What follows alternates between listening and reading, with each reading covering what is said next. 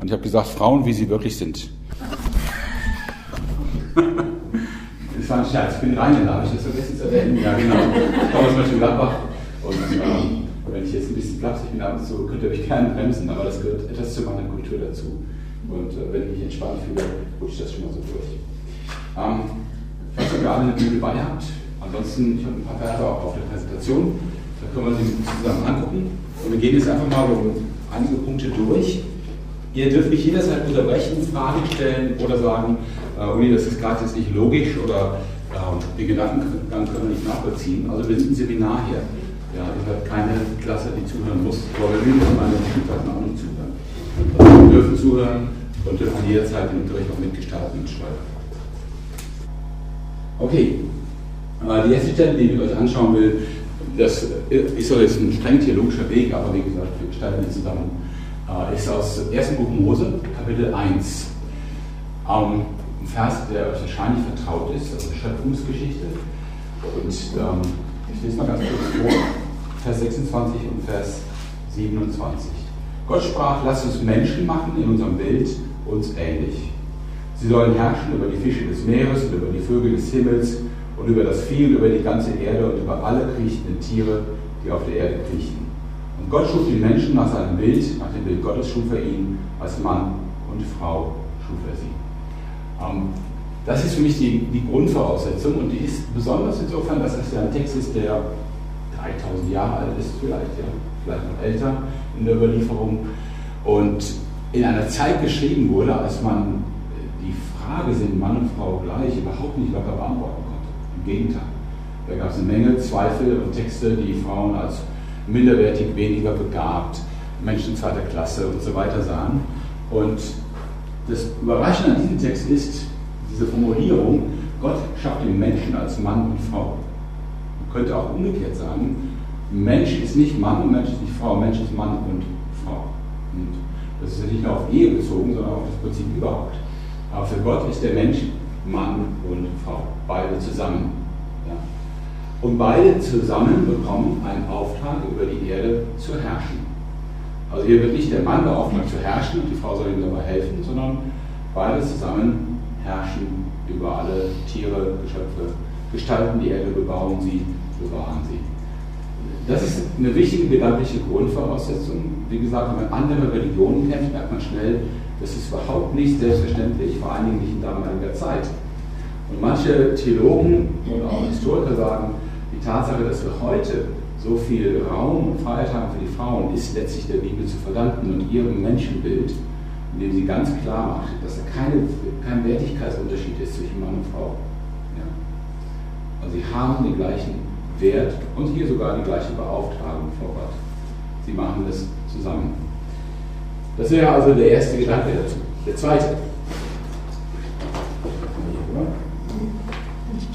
Kapitel 2 in Genesis, Vers 22, 23, wird ein zweites Mal über die Schöpfung gesprochen und auch ein zweites Mal über Mann und Frau und wie sie geschaffen werden. Und das, denke ich, sind sehr bekannte Verse. Ich lese sie aber trotzdem nochmal vor.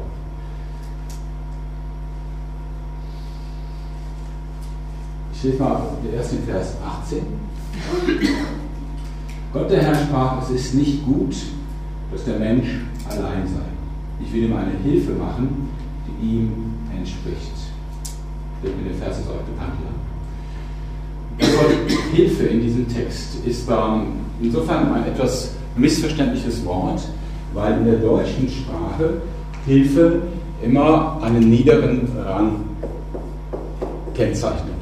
Zum Beispiel Haushaltshilfe, Arzthelferin, Pflegehelfer oder Helferin und so weiter.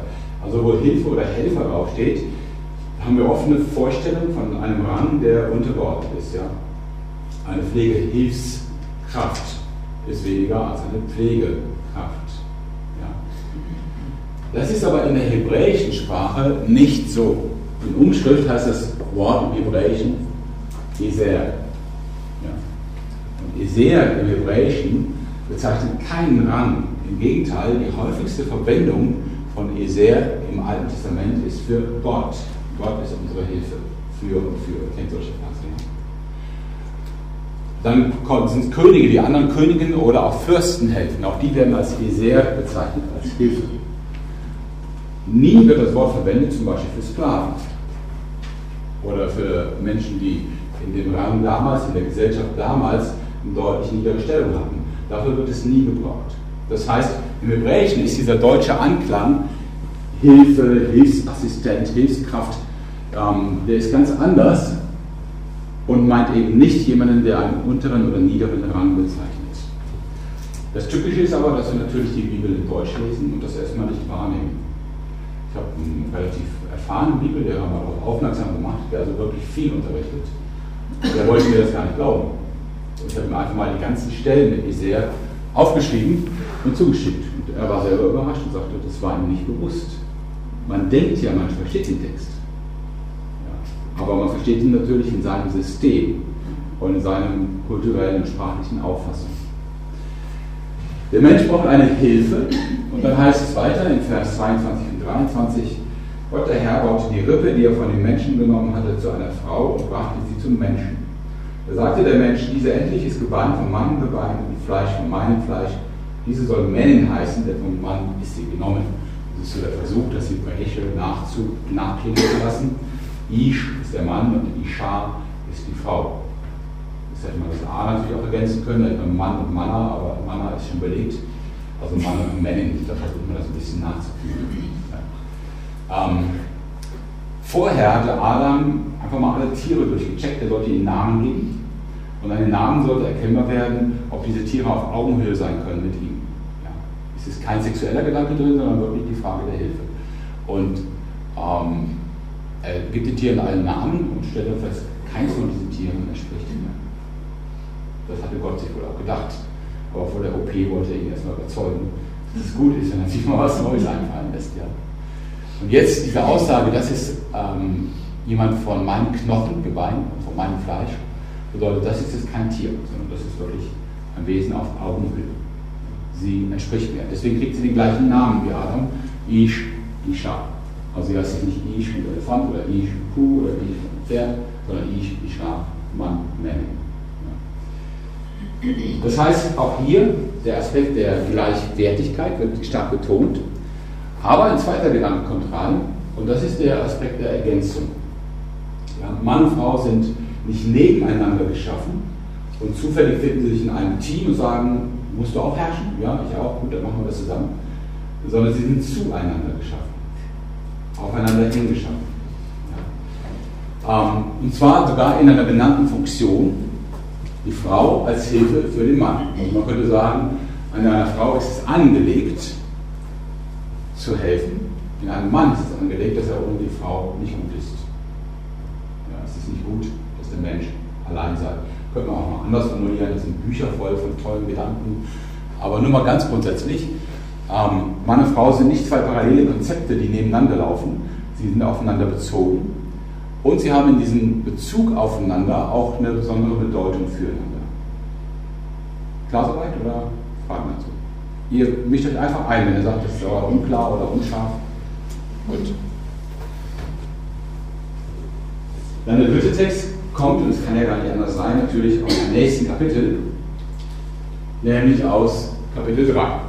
Ich will das nicht groß erläutern, ihr kennt die Geschichte. Ähm, es gibt einen Baum der Erkenntnis des Guten und Bösen, von dem sollen beide nicht essen. Ähm, die Schlange kommt zur Frau und überredet sie, von der Frucht des Baumes zu nehmen. Und die Frau überredet den Mann wiederum, von der Frucht des Baumes zu nehmen. Gott kommt in den Garten, er stellt sie zur Rede, ähm, stellt also fest, sie haben davon gegessen, weil sie sich schämen. Scham ist die erste Folge dieser Frucht. Und das Erste, was der Mann antwortet, als Gott sagt, warum hast du das gemacht? Die Frau, die du mir zur Seite gegeben hast, sie gab mir von dem Baum und ich aß.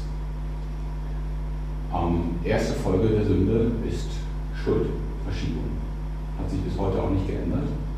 Der Reflex ist bis heute da und äh, wird auch gerne bei sehr vielen Menschen ausgelebt. Ähm, wir empfinden Schuld und wir verschieben sie, es irgendwie geht. Wenn jemand anders an meiner Stelle schuldig sein kann, perfekt.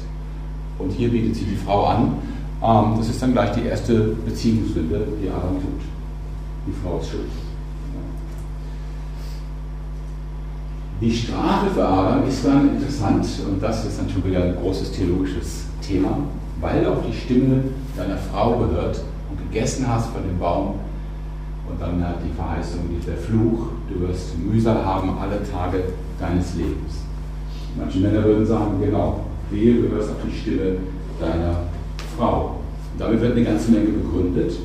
Also zum Beispiel die Frage, verführen Frauen, Männer würden sagen, klar verführen Frauen, ja. Ähm, sie sind ja auch für uns extrem attraktiv und hoch anziehend, ja. Ähm, sind Frauen gefährlich? Bringen sie den Mann dazu, Dinge zu tun, die er nicht will? Manche Männer haben richtig Angst davor. Ich habe ja ein paar Jahre mit meiner Frau in Pakistan gearbeitet. Da gab es zum Beispiel das Sprichwort, wenn du nicht weißt, was du tun sollst, frag deine Frau und tu das Gegenteil. da musste man schon mal, man hat nicht auf seine Frau gehört, ist das schon mal sicher. Ja. Ähm, das ist nur ein extremes Beispiel. Daraus haben sich viele, viele Überlegungen ergeben. Die Bücher der letzten Jahrhunderte sind voll von Ideen, wie man sowas deuten kann, woran das was das bedeuten könnte an Auswirkungen. Eine Auswirkung wird dann so gedeutet, ähm, zum Beispiel in Ephesus, tut mir leid, dass es so das ist, aber jetzt geht die Sonne gerade ein bisschen weg. Äh, er sieht über, äh, an Timotheus, der in Ephesus ist, die Anweisung, eine Frau lernen in der Stille, in aller Unterordnung. Ich erlaube aber einer Frau nicht zu lehren, auch nicht über den Mann zu herrschen, sondern ich will, dass er sich in der Stille halte, denn Adam wurde zuerst gebildet, danach Eva. Und Adam wurde nicht betrogen, die Frau aber wurde betrogen und fiel in Übertretung. Ja, das ist jetzt für euch nicht nett, oder? Würde man auch sagen, Paulus, bist du sicher? Ja, weil im Römerbrief sagt er doch, dass, dass durch Adam die Sünde in die Welt kam. Römer 6. Und hier sieht es so aus, als wäre Eva schuld. Naja, lass uns mal festhalten, dass beide irgendwie schuldig sind, ja. Aber natürlich überlegt man, warum greift Paulus auf so eine Argumentation zurück? Also was will er jetzt denn damit vermitteln? Und ähm, dazu ein Gedanke, den müsst ihr nicht teilen, aber ich, ich stelle euch mal das als Lösungsversuch vor, äh, weil ich den Ansatz nicht schlecht finde. Und der ist folgender. In Genesis 2 schafft Gott den Menschen. Also erstmal nur Adam. In 1 sagt er beide gleichzeitig, in Genesis 2 ist es differenzierter geschildert. Erstmal nur Adam. Und er gibt Adam den Hinweis auf den Baum und sagt, ihr dürft von allen Bäumen essen, aber nicht von diesem einen Baum. Okay? Danach wird seine Frau geschaffen. Ja, die heißt noch nicht Eva in Genesis 2, aber dann später in Genesis 3. Ich nenne die aber jetzt schon mal Eva. Wie hat die Eva davon erfahren, was es mit dem Baum auf sich hat? Als sie Schlange gefragt, weiß sie Bescheid. Woher? Nun, ganz einfach. Von Adam. Ja. Es steht nicht da, dass Gott nochmal speziell zu ihr spricht, sondern Adam sagt ihr, hör mal, schön, dass du da bist, ich muss dir ein paar Sachen erklären zum Garten. Ja. Mach, was du willst, außer eine Sache. Und so weiter. Okay?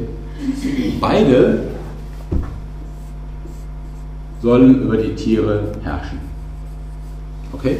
Das ist also das Schema in 1. Mose 1 und 2. In 1. Mose 3, also Genesis 3, haben wir jetzt folgendes. Wir haben die Schlange, und die Schlange ist ein Tier. Ja. Das Eva anspricht und mit ihr argumentiert, dass Gott das nicht so gemeint hat mit dem Baum. Ihr kennt die Geschichte, ja? Eva lässt sich darauf ein und spricht dann mit ihrem Mann, der anscheinend bei dem Gespräch mit der Schlange nicht dabei ist, und überzeugt auch ihn, dass es gut ist, von dem Baum zu essen. Gott hat in dieser Geschichte nichts zu sagen. Er ist überflüssig. Er wird nicht gefragt, auf ihn wird nicht gewartet, gar nichts. Ja. Und ihr erkennt, was ich darstellen will? Den beiden umgekehrte Reihenfolge. umgekehrte Reihenfolge. Das heißt, in der, im sogenannten Sündenfall wird das Ganze auf den Kopf gedreht und genau umgekehrt gehandhabt. Ja. Also hier sagt Gott dem Adam, was er will, Adam sagt zu Eva und beide zusammen sind Herrscher über die Tiere. Hier sagt das Tier, was es will. Eva folgt dem, erzählt es dem Adam und beide ignorieren Gott. Okay? Und wenn ihr euch jetzt ähm, anschaut, ich habe der Folie, die ähm, Folie ist leider nichts geworden, deswegen ist ja das gleiche wie an der Tafel. Ähm, auf der Folie kann man das jetzt halt nicht so sehen, aber ich wollte euch jetzt mal die Flüche zeigen, die Gott ausspricht. Ähm, die Schlange bekommt gesagt, weil du das getan hast, sollst du verflucht sein unter allen Tieren und unter allen Tieren des Feldes. Auf deinen Bauch sollst du kriechen und Staub sollst du fressen alle Tage deines Lebens. Und dieser Fluch hängt mit diesem System zusammen. Das Tier erhebt sich an die Stelle Gottes. Und was ist die Strafe dafür?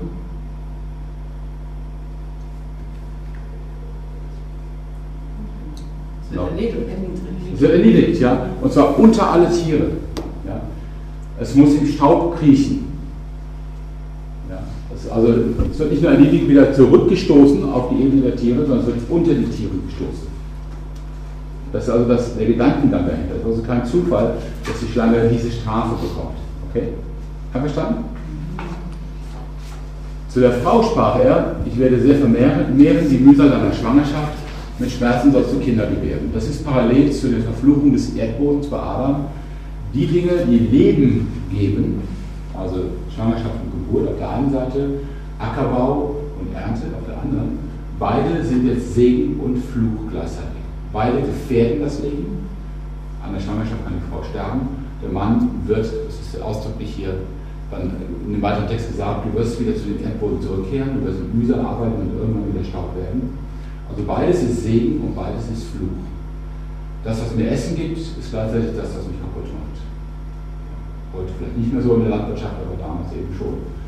Und das, was Leben gibt, die Geburt, ist gleichzeitig das, was der gefährlichste Augenblick ist, wo Frau am, dem Tod am nahesten ist, zumindest in jungen Jahren. Das ist das erste Prinzip dieser beiden Strafen. Das zweite, und darum geht es jetzt, nach deinem Mann wird dein Verlangen sein, er aber wird über dich herrschen. Hier wird es das gleiche gemacht wie beim Tier. Nämlich was? Die Frau wird in diese Reihenfolge zurückgestoßen, aber es ist nicht mehr wie vorher. Beim Tier auch nicht. Das Tier ist jetzt nicht mehr einfach wieder ein Tier wie vorher, es ist unter allen Tieren.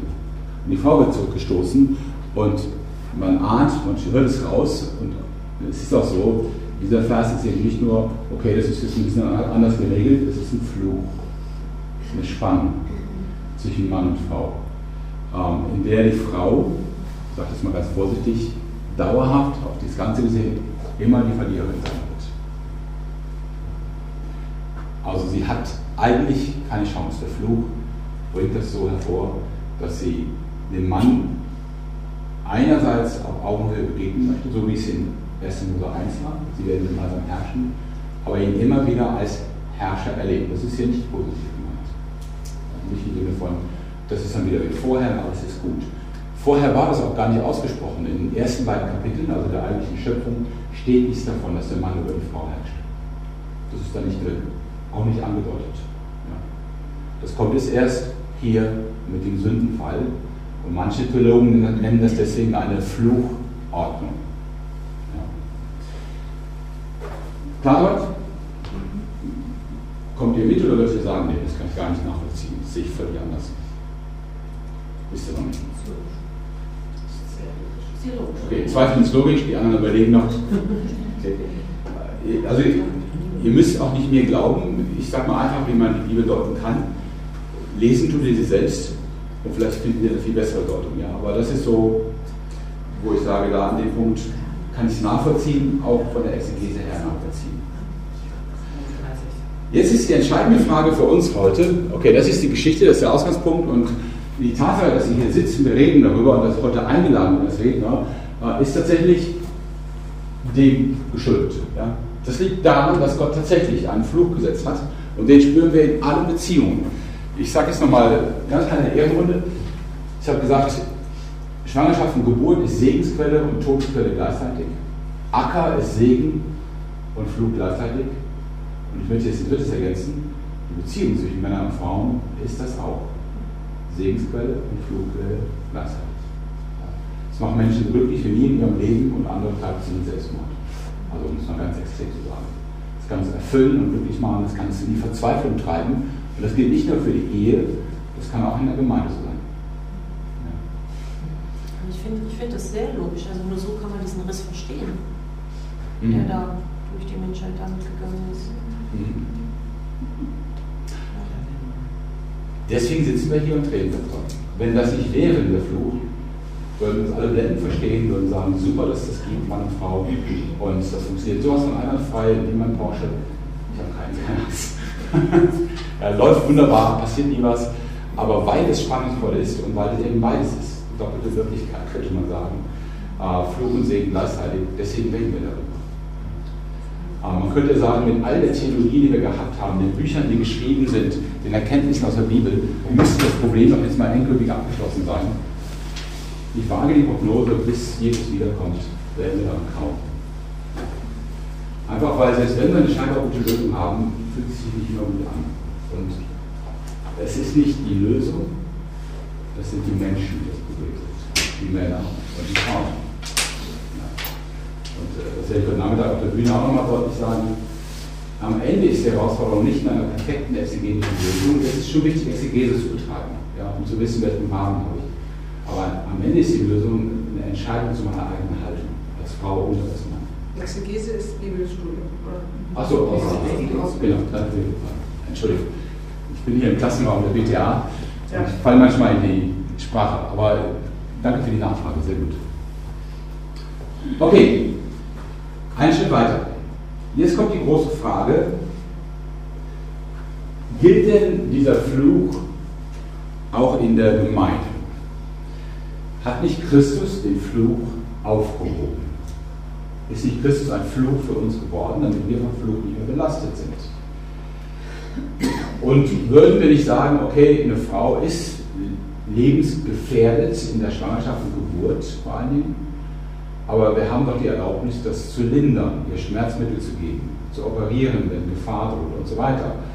Ähm, oder der Mann muss hart arbeiten auf dem Acker, aber wir stehen ja nicht gegen Unkrautvernichtungsmittel solange sich die Gesundheit gefährdet. Ja. Also dürfen wir nicht aktiv was gegen den Fluch machen. Müssen wir das nicht sogar? Und dann wird gerne der Vers aus Galater 3, Vers 28 ins Feld geführt, wo Paulus sagt, da ist nicht Jude noch Grieche, da ist nicht Sklave noch Freier, da ist nicht Mann noch Frau. Ihr alle seid einer in Christus Jesus. Da ist nicht Mann und Frau, ihr alle seid einer in Christus Jesus. Würde das nicht gerade für die Gemeinde heißen, dass Mann oder Frau sein gar keine Rolle spielt für das, was wir in der Gemeinde leben? Man nennt diese Richtung zum Beispiel linksevangelikal oder äh, egalitär, also egalitär heißt gleich, man sieht Mann und Frau völlig gleich, es gibt keine Funktionsunterschiede zwischen Mann und Frau, es geht nur nach Begabung, ja, das ist eine Möglichkeit. Dagegen stehen aber unsere Stellen wiederum, die ja auch von Paulus sind, wie Epheser 5. Ordnet euch einander unter in der Furcht Christi, die Frauen den eigenen Männern als dem Herrn. Ihr Männer liebt eure Frauen, wie auch der Christus die Gemeinde geliebt und sich selbst für sie hingegeben hat. Ich komme da nochmal darauf zu sprechen, weil Epheser 5 ist für mich eine Schlüsselstelle. Ähm, aber man merkt, Paulus sagt einerseits Mann und Frau, das spielt gar keine Rolle mehr, in Christus sind sie wirklich gleich, absolut. Andererseits ruft er aber in der Gemeinde Mann und Frau in eine bestimmte Ordnung, sogar in eine Unterordnung. Ich sage das heute Nachmittag nochmal, aber ich sage es jetzt schon mal. Ähm, ich finde es genial, dass er beide in Unterordnung ruft. Ordnet euch einander unter. Ja, wir Männer thematisieren das normalerweise sehr gerne, dass Frauen sich und manche Männer haben auch ein bisschen so Angst vor engen Beziehungen, vor allem vor der Ehe und möchten schon mal vorher sicherstellen, dass sie eine Frau haben, die auch demütig Ja sagt. Äh, ich habe auch immer gesagt zu meiner Frau, eigentlich wollte ich eine Frau mit langen Zöpfen, ein bisschen stiller, die immer nickt, wenn ich was sage. Und jetzt habe ich dich. Das ist sehr gut so. Ja. Die andere Frau hätte ich wahrscheinlich in meinem Lebensstil schon ins Leben gebracht, vermute ich. Ähm, oder mich selbst. Aber tatsächlich ist es eine Herausforderung, ähm, dass Paulus sagt, das Verhältnis zwischen Mann und Frau funktioniert nur, funktioniert nur in einer Bereitschaft zur Unterordnung auf beiden Seiten. Gleichzeitig aber formuliert er diese Unterordnung unterschiedlich. Das heißt, für die Frauen ist Unterordnung dem Mann respektieren, so sagt es am Ende dieses Kapitels. Da heißt es sogar, fürchtet die Männer, das ist aber wahrscheinlich ein Ausdruck für Respekt, Ehrfurcht, ja. Und für die Männer, die Frauen zu lieben. Ähm, die Männer zahlen übrigens in diesem Kapitel den höheren Preis. Denn sie werden ausdrücklich aufgefordert, die Frauen so zu lieben, wie Christus die Gemeinde liebt. Und dann sagt Paulus extra dabei, der sein Leben gibt für die Gemeinde. Ja. Das haben wir tatsächlich übrigens beibehalten in fast allen Kulturen, auch in unserer Kultur. Ich sage immer, bei aller Gleichheit von Mann und Frau ist es aber immer noch so, wenn ein Schiff untergeht, dass der Kapitän nicht sagt, letztes Mal haben wir gesagt, Frauen und Kinder zuerst. Im Rahmen der Gender-Gleichberechtigung heute mal die Männer zuerst. Ja. Also es bleibt dabei, Frauen und Kinder zuerst. Frauen, die Trägerin des Lebens. Äh, Frauen werden geschont, die Männer leben ihr Leben. Das Prinzip ist auch in unserer Kultur drin. Und ich glaube, ich habe es oft schon ausprobiert, das Beispiel, auch vor Frauen, die sich als sehr emanzipiert verstehen, aber ich glaube auch die emanzipierteste Frau würde es nicht akzeptieren, bei einem Spaziergang mit ihrem Freund oder Mann über der Straße in einer Einkaufszone, wenn sich einer dann in den Weg stellt mit einem großen Messer und sagt, Geld her oder Leben, dass der Mann sagt, du, letztes Mal habe ich gesagt, äh, das machen wir nicht. Jetzt wäre schön, wenn du mal vorgehst und mit dem verhandelst. Ja. Das ist No-Go. Selbst für eine sehr emanzipierte Frau muss der Mann bereit sein, sein Leben zu riskieren. Davon geht man einfach aus. Frauen riskieren sowieso ihr Leben. Für Kinder, für Familie, ja. Aber der Schutz der Familie ist selbst in den sehr emanzipierten Beziehungen immer noch Sache des Mannes.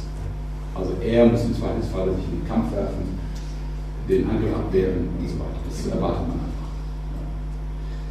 Ähm, das heißt, so Wissen ist Epheser 5 auch in unserer Kultur drin und in fast allen Kulturen der Welt. Das ist jetzt spontan nicht, wenn die Kultur das umdreht und die Frauen quasi die Männer verteilen. Ähm, man erwartet, dass der Mann sich auch opfert für die Familie. Okay, also eine Zwiespältigkeit im Neuen Testament. Einerseits, ja, der Fluch ist aufgehoben. Frau und Mann können wieder sich auf Augenhöhe begegnen. Auf der anderen Seite definiert Paulus aber eine bestimmte Ordnung, in der das geschieht. Und macht aus dieser Ordnung auch Ableitung. Ich will euch das mal schematisch zeigen. Es tut mir leid, die Folie ist leider durch eine Umformatierung etwas verrutscht, aber ich erkläre es parallel der Tafel. Ähm, also, man kann das so aufzeigen. Du hast erst die Schöpfungsordnung. Mann und Frau bekommen gemeinsam den Auftrag zu herrschen. Sie tun das miteinander, in ihrer Unterschiedlichkeit, aber ohne irgendeinen Rahmen, der dabei formuliert wird. Also Schöpfungsordnung. Dann die Flugordnung. Ähm, der Flug ist unter anderem Genesis 3,16 die Herrschaft des Mannes über die Frau, die Augenhöhe ist vorbei. Ja. Und es wird so formuliert, dass man merkt, okay, das wird eine ständige Auseinandersetzung. Das heißt, da kommt keine Ruhe mehr rein. Es wird immer wieder hochkommen, immer wieder ein Problem werden. Und die Frau wird die Herrschaft des Mannes schmerzhaft spüren. Und das würde ich sagen, auch wenn wir in Einzelfällen sagen, das ist alles gut und super, aber aufs große Ganze gesehen, bei aller Emanzipation, die wir haben, finde ich, sind Frauen immer noch die Opfer. Auch in unserer tollen Gesellschaft. Ja. Man kann sagen, super, Deutschland äh, ganz viel Freiheit. Deutschland ist gleichzeitig aber auch Drehscheibe des internationalen Menschenhandels und es sind größtenteils Frauen, die gehandelt werden. Ja. Wir haben die größten Bewegungen von Prostituierten. Gerade erst ist ja in Siegen ein Ring ausgehoben worden von äh, Sexsklaverei, ja, thailändische Frauen importiert wurden und hier illegal vermarktet. Also, wenn man das Ganze sieht, muss man sagen, es ist immer noch eine dreckige Schweinerei, was Männer mit Frauen machen. Wobei in Siegen war sogar die Chefin eine Frau, die das inszeniert hat. Ja. Aber Frauen sind immer noch meistens die, die die kürzeren ziehen. Ähm, das heißt, so aufgehoben ist der Flug gar nicht in unserer Gesellschaft. Ja. Er ist immer noch wirksam und Frauen weltweit erleben es sowieso zu Millionen, zig Millionen, wie brutal das ist, was die Männer machen. Ich weiß, in Pakistan saß ich mal da in meinem Haus auf dem Balkon und guckte über die Straße runter auf eine Baustelle. Und es war so, die, die schwersten Arbeiten, nämlich Ziegelsteine, also immer so 10, 12 Ziegelsteine auf dem Kopf auf, aufs Dach tragen, machten selbstverständlich Frauen. In Afrika ist es ähnlich. Ja. Wenn Männer können, lassen sie die Frauen die harten Arbeiten machen. Also der Fluch, den findest du überall. Und selbst hier, selbst in, sag mal, schönen geordneten deutschen Verhältnissen, ja, ist die Frau dort meistens die Gelackmeierte. Ja, der Mann und Frau sagen, super, wir können weiter arbeiten, es gibt Kita und so weiter. Und der Staat sagt, das funktioniert wunderbar und abends hat der Mann dir nettes Essen gekocht. Mhm. Meistens kommt die Frau nach Hause und merkt, hier ist ganz viel Will. Ich war gestern auf einer Frauen-Power-Konferenz, ja. businessmäßig, und da, äh, da war eine Aufstellung, äh, wie viele Führungskräfte Männer im Haushalt helfen und wie viele Führungskräfte Frauen noch im Haushalt machen müssen. Und das ist halt ein, also die Führungskräfte Frauen, die müssen fünf Stunden im Haushalt noch machen und Führungskräfte Mann, Männer, also Leiter von irgendwelchen Werken oder so, die machen halt nur zweieinhalb Stunden am Tag im Haushalt. Ne? Also es war ein riesen, riesen Unterschied, immer. Ja klar, die Frau zahlt am Ende immer die Rechnung. Bei Einstellungsgesprächen wird jede Frau gefragt, und was machen Sie, wenn Ihre Kinder krank sind? Ich habe noch nie erlebt, dass ein Mann das gefragt wurde. Ja, genau. Man trainiert das zwar sehr, auch sich das abzugewöhnen. Es wird auch besser. Aber ja, es wird auch besser. schon besser geworden. Ist auch okay. Ich finde es gut, dass man daran arbeitet. Muss man auch, ja. Ich will ja nur sagen, dieser Fluch ist damit nicht aufgehoben. Und selbst wenn wir mal so eine Zeit lang Ruhe haben und sagen, so ist es besser, es, es hat einen Drall, wie so eine Unterströmung, die immer wieder in die Richtung zieht. Es kostet Energie, dagegen anzugehen. Ja. Und immer wieder auch Überzeugungsarbeit, auch für die Männer. Es ist, also der Drall ist in die andere Richtung, sagen wir es mal so. Der natürliche Weg geht in die andere Richtung. Oder wie ihr eben geschildert habt, geschildert habt dann gibt es Gleichberechtigung und Frauen übernehmen Verordnung und dann sind die Männer weg putzen ihr Motorrad, trinken ein Bierchen, grillen. Ja. Und Grillen fällt dann wahrscheinlich zur Hausarbeit dazu. Na, immerhin, zweieinhalb Stunden. ja. Und schon hin, Es gibt ja, glaube ich, in Timotheus eine Stelle, wo er schreibt, dass die Frau häuslich sein soll. Ja. Und viele sagen ja halt, dass ähm, Gott ein Stück weit in die Frau hineingelegt hat, sagen wir mal, eine gewisse Art für den Haushalt zu sorgen, also so den Blick dafür zu haben, dass mhm. Männer und Frauen einfach Dinge auch anders sehen und dadurch schon auch aufgabenmäßig äh, es irgendwo von der Veranlagung aufgeteilt ist. Schwer zu sagen. Also ähm, darüber werde ich am Nachmittag ein bisschen mehr sagen, deswegen mache ich jetzt hier nicht, weil das halbes wegläuft. Aber ähm, ich glaube, auch von der Bibel her ist das nicht so ein klares Bild. Die Frage in der Auslegung von Texten ist immer, ähm, sagt Paulus das, weil es in der Kultur sich so gehört, weil er quasi sie auffordert, jetzt keinen Sonderweg zu gehen in ihrem Kontext? Oder ist es eine allgemeine Anweisung, die da immer so geht? Aber darauf gehe ich heute Nachmittag mal ein Bühne, ähm, weil das ein interessanter Gedanke ist. Ja, die Frage, kann das sein, Küche, Kinder, Kirche, ist das tatsächlich die drei K für die Frau? Ist das biblisch oder nicht? Ja. Ähm, lassen wir den dritten Schritt noch machen, dann hier Christusordnung, Mann und Frau sind wieder auf Augenhöhe, sie sind beide gleich, wertgeschätzt in Christus. Ja. Und jetzt ist aber die Unterordnung nicht weg. Es ist eine Herausforderung. Und Paulus löst das, indem er sagt, ordnet euch gegenseitig unter. Also hier gibt es keinen Unterordnungsbefehl, weil das läuft sowieso. Mann und Frau sind ohne Sünde in perfekter Ergänzung. Hier ist völlige Schieflage und hier sagt Paulus nun, ordnet euch gegenseitig unter. Also ihr kriegt das Problem nur gelöst mit einer Dienstbereitschaft auf beiden Seiten. Das ist der einzige Weg. Wenn wir das nicht haben, werden wir noch in 100 Jahren das Problem auch in der Gemeinde diskutieren und nicht gelöst kriegen. Was hast du da auf die Folie geschrieben? Gegenseitige Unterordnung im Unterschied. Ja. Achso, kannst du nicht selber nicht sehen. Ich habe das genauso ja. auf der Folie wie hier. Ja. Irgendwas Gutes habe ich da geschrieben. das lesen wir dann in deinem Buch. Ja, ja, genau. Deswegen ist das hier so unleserlich. Ja. Ich weiß nicht, ob ich das korrigieren kann. Das ja. kann Pause sagen. Ähm, jetzt schauen wir uns mal so einen Text an wie 1. Korinther 14. Ich gehe da ein bisschen galopp durch, weil wir haben eine Stunde, das ist wenig. Aber ähm, Paulus sagt hier was über die Frauen. Wie es in allen Gemeinden der Heiligen ist, sollen die Frauen in den Gemeinden schweigen, denn es wird ihnen nicht erlaubt zu reden, sondern sie sollen sich unterordnen, wie auch das Gesetz sagt. Wenn sie aber etwas lernen wollen, so sollen sie daheim ihre eigenen Männer fragen, denn es ist schändlich für eine Frau, in der Gemeinde zu reden. Ja. Das ist so einer der heftigen Texte. Es gibt zwei davon. Einer ist hier in 1. Korinther 14 und einer steht in 1. Timotheus 2, da haben wir eben schon ein Stück von gelesen. Ja. Das sind also die beiden Texte, die direkt sagen, dass Frauen in der Gemeinde schweigen sollen äh, und sich unterordnen sollen. Interessant ist erstmal überhaupt die Verbindung zwischen Schweigen und Unterordnen. Das ist in beiden Texten. Im Timotheus-Text heißt es, die Frauen sollen nicht lehren und nicht über den Mann herrschen. Hier heißt es, sie sollen schweigen und sich unterordnen.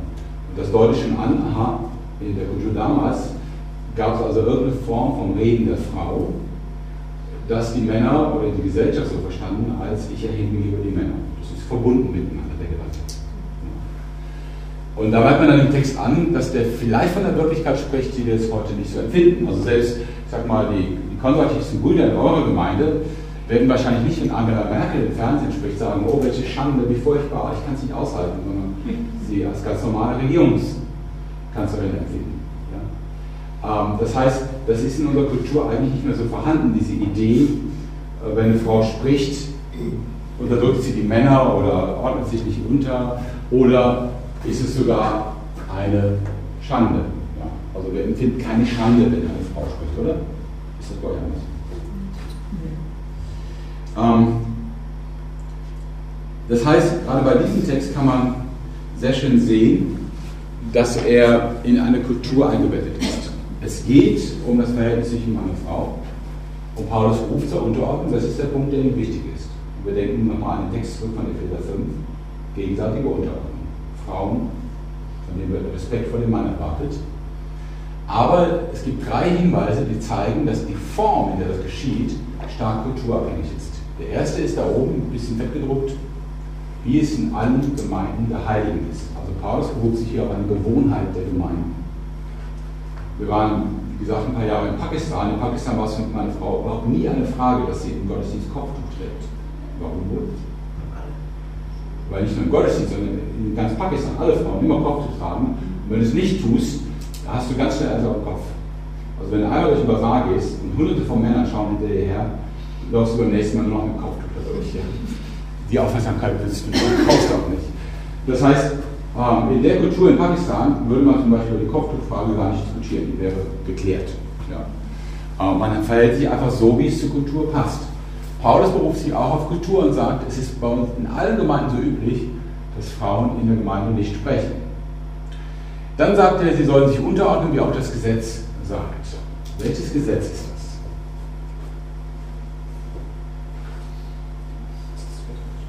Ja, eure Antwort ist richtig. Es gibt keins.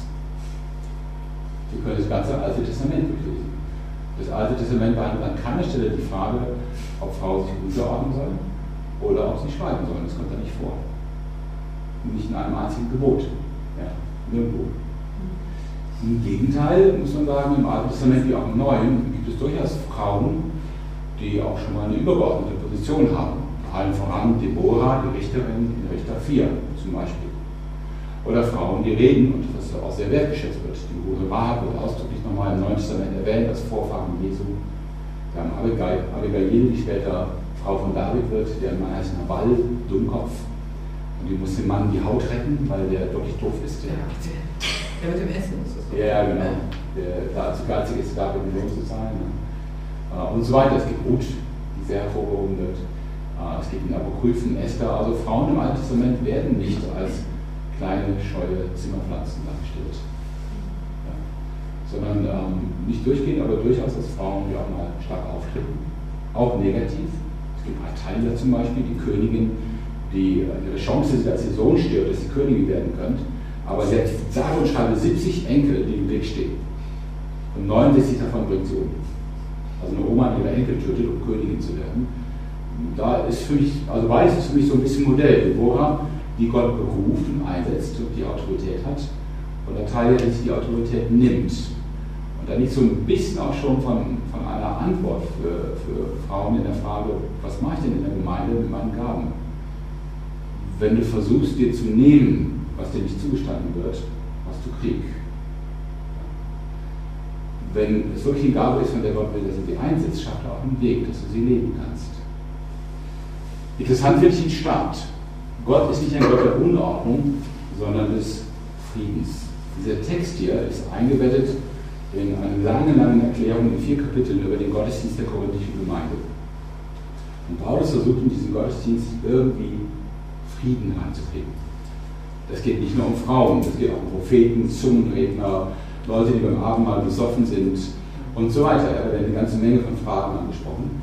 Und Paulus sortiert eins nach dem anderen und sagt, was können wir tun, dass ihr einen Gottesdienst habt, der kein Chaos ist und der auch für Gäste verständlich ist. Und deswegen ist das Motto hier drüber Frieden.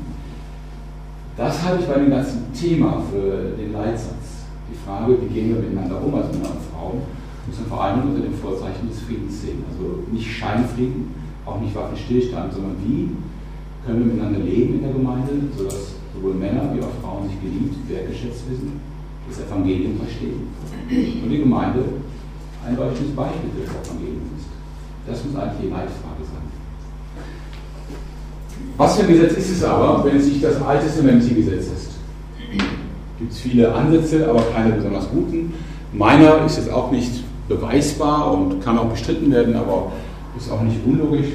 Ich sage, ja, es ist ein Gesetz, und zwar das römische Gesetz. Ja. Paulus bezieht sich hier auf das römische Gesetz, in dem tatsächlich äh, insgesamt Frauen öffentlich nicht einfach reden, es sei denn, sie bekommen dafür die Erlaubnis. Würde auch zu der Gemeinde in Korinth passen, die stark römisch geprägt, obwohl sie in Griechenland liegt. Und ähm, sie hat auch offensichtlich einen großen Anteil an Heidenchristen, weniger Judenchristen.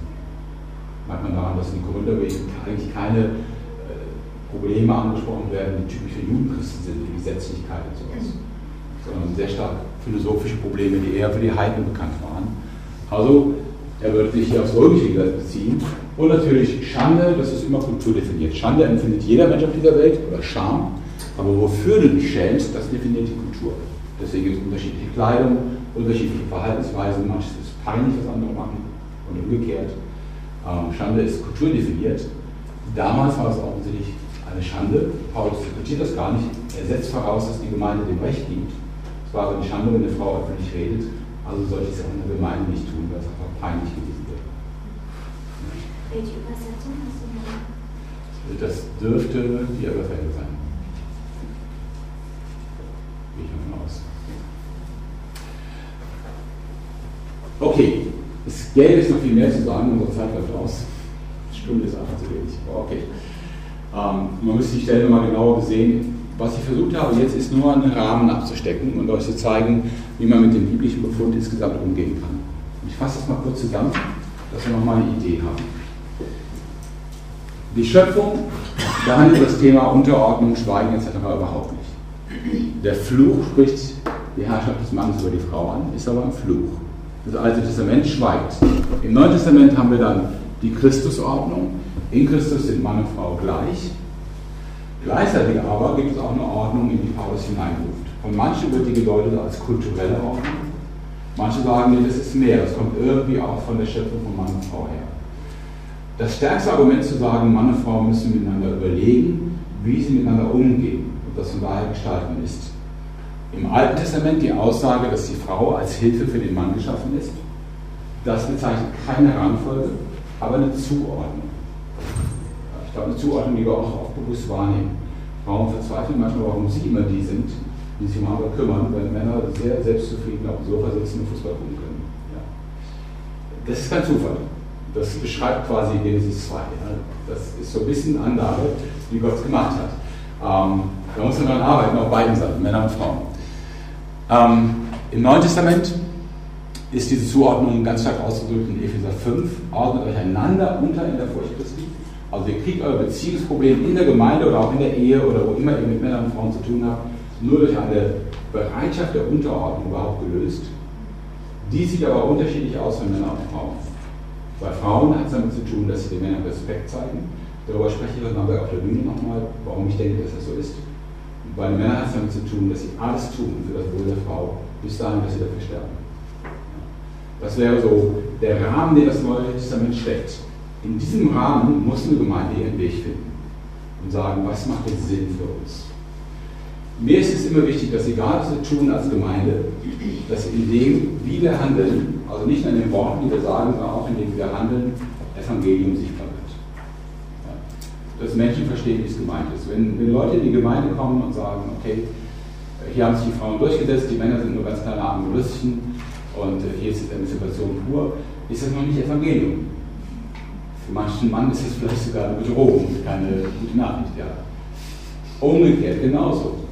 Wenn man in eine Gemeinde kommt und feststellt, Frauen zählen hier offensichtlich, nicht, offensichtlich nichts, haben auch keinen Wert, werden weder beachtet noch sonst irgendwie berücksichtigt, ist das auch kein Evangelium.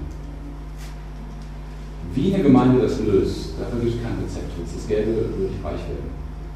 Ja. Sondern äh, das hat ganz viel damit zu tun, wo lebt man, in welcher Kultur, wie kann man das ausdrücken und was dient am Ende wirklich dazu, dass wir in Frieden miteinander als Gemeinde von Jesus leben. Das ist ein Weg, den muss man miteinander gehen. Das ist aufwendig, der erfordert viel Gespräch und Offenheit miteinander. Und dann schauen, auch beten miteinander und dann schauen, wohin leitet uns Gott viel Stoff in einer Stunde wird man wieder essen. Ihr werdet nicht eingeschlafen, nicht vom Stuhl gefallen. Vielen Dank. Das, äh,